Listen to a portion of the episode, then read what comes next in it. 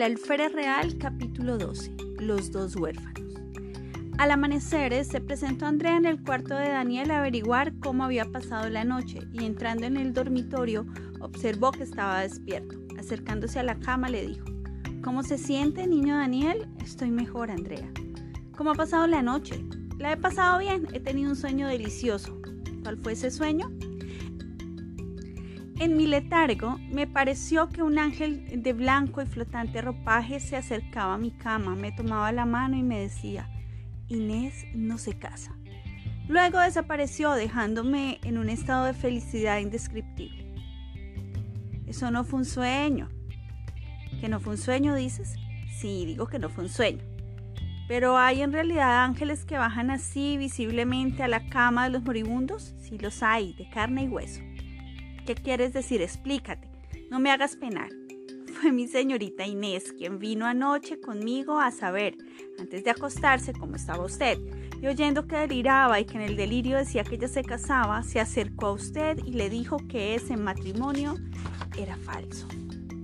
Ella misma me lo dijo, ella misma. Bendita sea, no sabe cuánto bien me ha hecho. Siempre fue pues un ángel el que yo vi. Ahora me envía a saber cómo se siente. ¿Ella te ha mandado? Sí, ella. Cuánta bondad. Dile que estoy casi bueno, que mañana o tal vez hoy podré levantarme. ¿Hoy? No, la señorita se enfadaría por ese disparate. Bien, no me levantaré. Dale las gracias de mi parte por su fina atención, mientras puedo dárselas yo personalmente. Andrea fue a llevar a su señora la alegre noticia de la mejoría de Daniel. Se ve que para Fermín y Andrea no era un misterio el amor que Daniel profesaba a Inés pero era esta la vez primera que Inés daba muestras de interesarse algo por la salud del apasionado mancebo. Como éste lo había dicho dos días después, pudo levantarse de la cama a una silla, sin salir del cuarto, pues no podía dar un paso por la suma debilidad en la que estaba. Continuaron haciéndole los remedios propios para la convalecencia.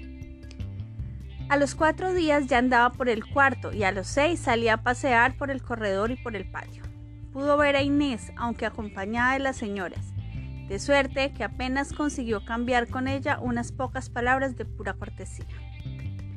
Quince días después de haber caído enfermo, a eso de las once de la mañana, puso a Daniel una silla en el corredor, a la puerta de su cuarto y se sentó. Vio salir a esa hora a las señoras en dirección a la quebrada de las piedras, que distaba de la casa unas dos cuadras. Comprendió que iban a bañarse en vista de los utensilios que llevaban y observó que doña Inés no iba con ellas. Poco rato después, cuando ya habían entrado en la arboleda que sombreaba las márgenes del arroyo, apareció doña Inés en la puerta de la sala y saludando a Daniel desde allí le dijo, ¿Cómo va de mejoría? Muy bien, señorita, mil gracias. Véngase acá un rato y conversaremos para que se distraiga. Voy, señorita. Daniel estaba bien abrigado, con saco, ruana y sombrero como convaleciente. Apoyándose en un bastón, se dirigió lentamente a la sala. Allí tenía Inés su costura. Hizo sentar al convaleciente en una silla y ella se sentó cerca de él y tomó la costura como para coser al mismo tiempo que conversaba. Pero antes de dar una puntada, fijó en él sus bellos ojos, aterciopelados, en que se descubría un grande interés mezclado con profunda ternura y le dijo, ¿Cómo se siente Daniel? Ya estoy bueno, señorita, ya me siento casi tan fuerte como antes. Y no me ocupo en nada ni salgo lejos de la casa, porque el señor don Manuel me ha ordenado que me esté ocioso y tengo que obedecer.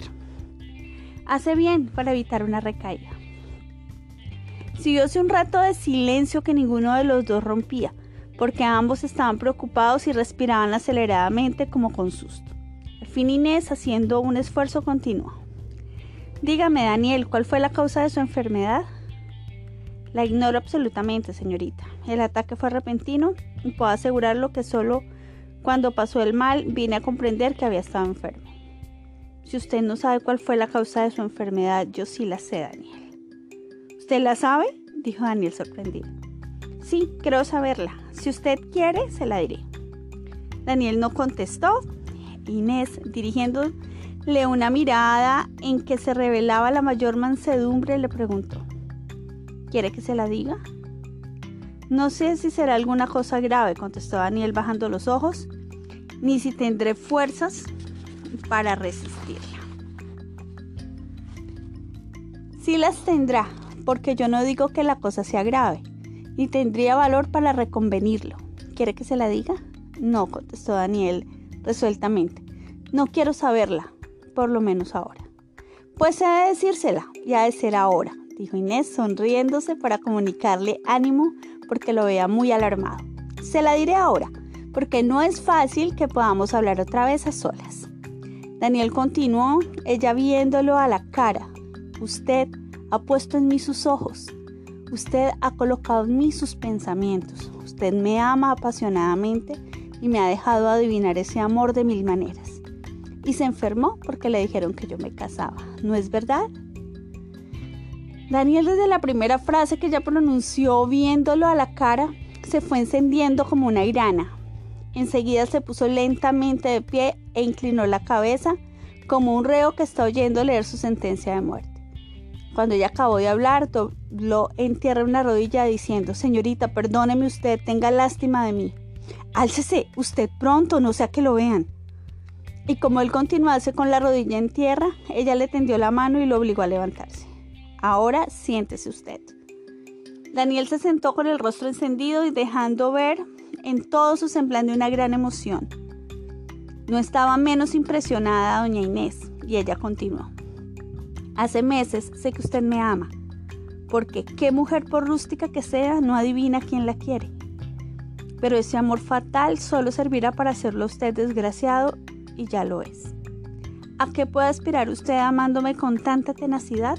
Yo no podré jamás casarme con usted. Bien sabe cuáles son las exigencias sociales y bien conoce el carácter de mi padrino. Él no otorgará mi mano sino a un hombre que presente ejecutores de nobleza y que sea rico, porque así lo dispuso mi padre. Si mi corazón llegara a prendarse de algún sujeto que careciera de esas dos condiciones, nobleza y fortuna, mi corazón no sería oído. Yo no podré casarme con quien yo elija. Esa es mi suerte. Al pronunciar esta última frase se le salieron las lágrimas, se inclinó la cabeza y guardó silencio. Señorita, le dijo Daniel, no llore usted, sus lágrimas me hacen daño. Si tanto la hace sufrir mi insensato amor, fácil me es evitarle el sufrimiento muriendo. Sí, moriré. Lo verá usted, será cuestión de pocos días, no más. Pasados esos me habré despedido de usted y del mundo y de la vida. Si no he muerto ya, no tengo yo la culpa. No, Daniel, dijo Inés, enjugándose las lágrimas. No morirá usted, yo no quiero que muera, óigalo, yo no quiero. Bien, trataré de vivir y de no ser un estorbo para su felicidad. ¡Qué felicidad! Yo nunca he pensado en casarme. A ese señor que me ha pedido últimamente mi mano le contesté con un no inmediato. Bendita sea usted y bendita la hora que la conocí. Ya no quiero morir. ¿Y por qué habría de morir? Mi amor es mudo, respetuoso e inofensivo. El día en que la vio usted allí, en aquella recámara, quedó fijado mi destino. De entonces acá no he tenido un solo pensamiento que no haya sido para usted. Mi amor es grande, profundo, desinteresado, sin esperanza. ¿Quién soy yo? Un huérfano infeliz, sin padres y sin deudos, sin linaje conocido y sin fortuna, para aspirar a la inefable dicha de ser su esposo. Si tal prodigio se verificara, tal vez caería muerto bajo el enorme peso de tanta dicha. Yo no espero eso, porque no estoy loco. Me contento con amarla en silencio, conseguirla con mis ojos, aunque jamás deba alcanzarla como la maravilla. Sigue al sol. No me impida que la ame, que la venere, que por usted y solo por usted viva. No se enfade porque yo la considere como el norte de mis pensamientos. El encanto de mi vida, la luz de mi alma. Hoy la amo tanto. ¿Quiere usted que viva? Déjeme que la ame. ¿Quiere usted que no la ame? Déjeme que muera. Bien, Daniel, ámeme cuanto quiera. Nuestro destino, como lo ha dicho usted, está fijado. Yo no podré ser su esposa, bien lo sabe, ni podré faltar a mis deberes. No, yo no olvidaré jamás lo que debo a mi calidad y a mi educación. A mi religión y a mi raza. Nuestro amor es una gran desgracia. ¿Nuestro amor? ¿Qué ha dicho usted? ¿Nuestro amor? ¿He oído mal? Ah, no, yo no he dicho eso, replicó Inés alarmada. Sí, lo ha dicho, acaba de decirlo, no lo niegue. ¿Por qué me había de jugar así tan cruelmente con mi corazón? Inés lo miró por un momento con profunda lástima y luego bajando los ojos contestó. Desgraciadamente es verdad. ¿A qué negarlo ya? Nuestro amor, eso he dicho. Oh Dios mío, la felicidad me sofoca. Esto es demasiado, mi corazón es muy pequeño para contener tal torrente de felicidad. En ese instante me parece que de amor me duele. Y poniéndose de pie, se oprimía el corazón con la mano y continuó. Pero es posible, no es un sueño, es verdad que usted, la más hermosa de las mujeres, se ha dignado a devolver sus ojos hacia mí. Daniel, yo no soy de piedra, bastante luchado.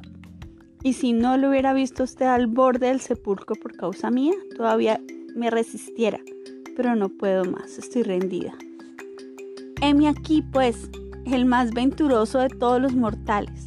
Jamás me hubiera atrevido a soñar tanta dicha, aunque es verdad que siguiendo el consejo de mi sabio maestro, para todas las situaciones difíciles todos los días humillado ante Dios, ponía mi labio en el polvo por si acaso había esperanza. Pero ¿qué va a ser de nosotros ahora? Pensar en matrimonio es quimera.